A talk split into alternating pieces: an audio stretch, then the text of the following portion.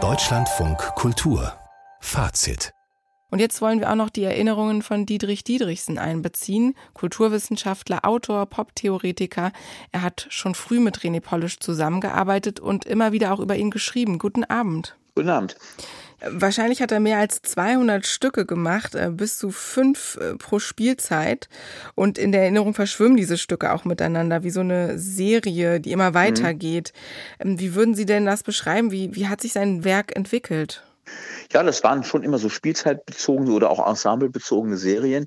Also ich habe das ja immer so seine Bands genannt und diese Bands waren ja eben auch nicht einfach nur komplett andere jeweils pro Spielzeit und Institution, sondern es gab auch Überschneidungen. Es gab sozusagen mal einen Bassist oder eine Gitarristin, die von der einen zur anderen wanderte. Also das breitete sich quasi auch so aus wie so eine Art Bewegung, hätte ich fast gesagt, an, an allen möglichen deutschen Theatern oder deutschsprachigen Theatern. Aber trotzdem gab es immer so, wie soll ich sagen, so spielzeitbezogene Sinnzusammenhänge, Thematiken.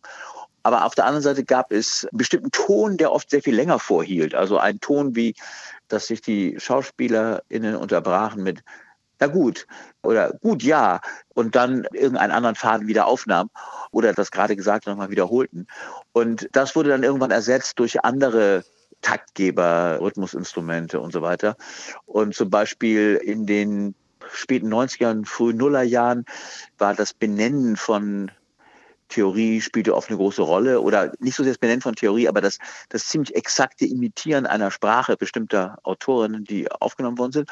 Und später, so sagen wir mal mittlere Nullerjahre bis zu 2010 oder so, war es dann sehr oft so, dass das alles schon selbstverständlich war und dass man dass sich sozusagen das kleine Ensemble, das sich da miteinander unterhielt, bereits eingerichtet hatte in bestimmten Theoriewelten oder in bestimmten intellektuellen Tools und von denen aus Bezugnahmen möglich waren, nun aber irgendwie kritisch über irgendein bestimmtes Gegenwartskulturthema redete. Also zum Beispiel den Film Das Leben der anderen von Florian Henry von Donnersmarck oder den Untergang von Eichinger und solche Sachen.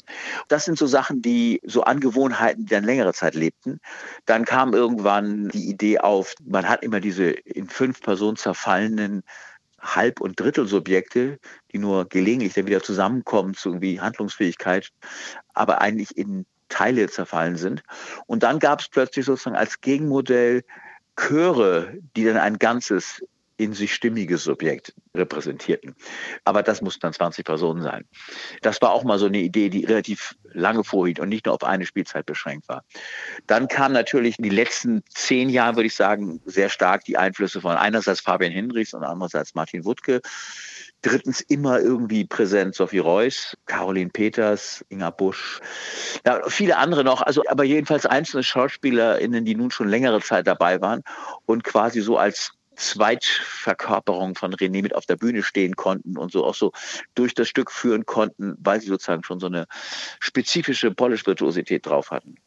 Das ist ja alles so an den Ort, die Zeit und die Menschen gebunden und auch mhm. den Zeitgeist.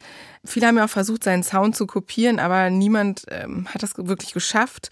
Also René Polish war einerseits prägend fürs deutsche Theater in den letzten 30 Jahren, aber ja, also kann er eigentlich was Bleibendes hinterlassen, weil es so an ihn gebunden ist als Regisseur, Autor und Dramatiker?